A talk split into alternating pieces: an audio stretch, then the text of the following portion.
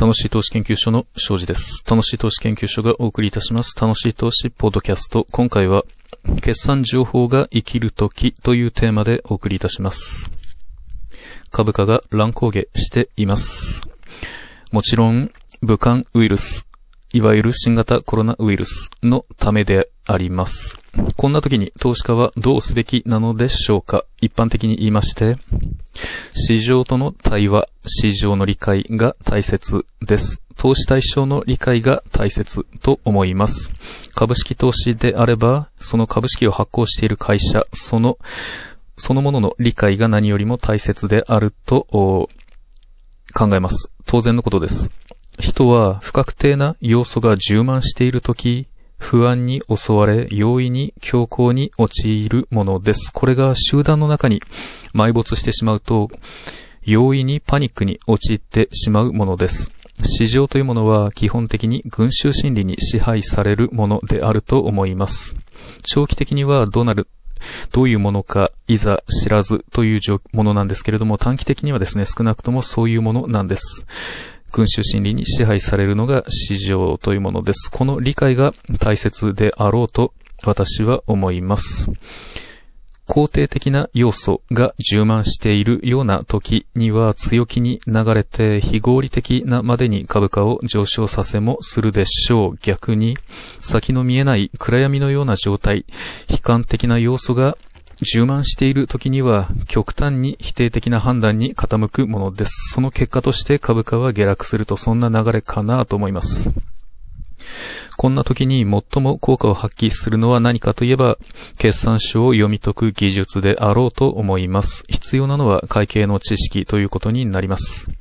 決算書を通じて会社の実態を見抜くという技術です。努力の割にはなかなか結果に結びつかない場合も多々あります。皮肉なものです。しかし、市場が総じて悲観に傾いているような状態の時には、この行為、つまり決算書を読み解くという行為が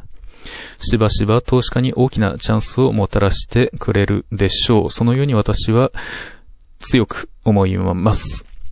例えば、会社の解散価値という風にしばしば表現される純資産という概念があります。正確に言えば、問題となるのは自己資本というものなのですが、具体的には株価と比較すべきものとして一株あたり純、えー、純資産というものがあります。一株あたり純資産です。これを下回るような株価をつけている、そんな会社が今珍しくない状況であったりします。今がそういう大切な時期なのかなと思います。一時はですね、今よりもさらに売り込まれていたりしました。今は、やや持ち直した状態であるのかなと思いますけれども、それでもなお、一株当たり純資産の半分のレベルにまで株価が下落しているような会社も見受けられたりする状況です。これはつまり、これから損失を、この会社は重ねていって、その会社の純資産を削り取られていくはずだというふうに市場は冷静に判断しているのかもしれない。そんなふうに言うこともできるのですけれども、もう一つの可能性として、ヒステリックに投げ売られた結果、現在のように低い株価で取引が成立している、そんな可能性もあるわけです。武漢ウイルスが人類に壊滅的な打撃を与えて経済活動を徹底的に痛めつけるというような未来が待ち受けているというのならば現在の株価も納得できるというものです。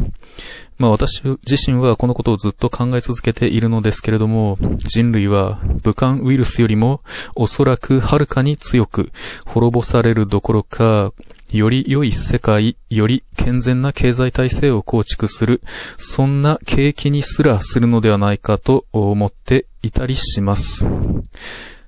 まあ、これは私個人の試験に過ぎませんで、どういう結果になるかはわかりません。これは投資家、個々人が判断するほかない事柄です。いずれにせよ、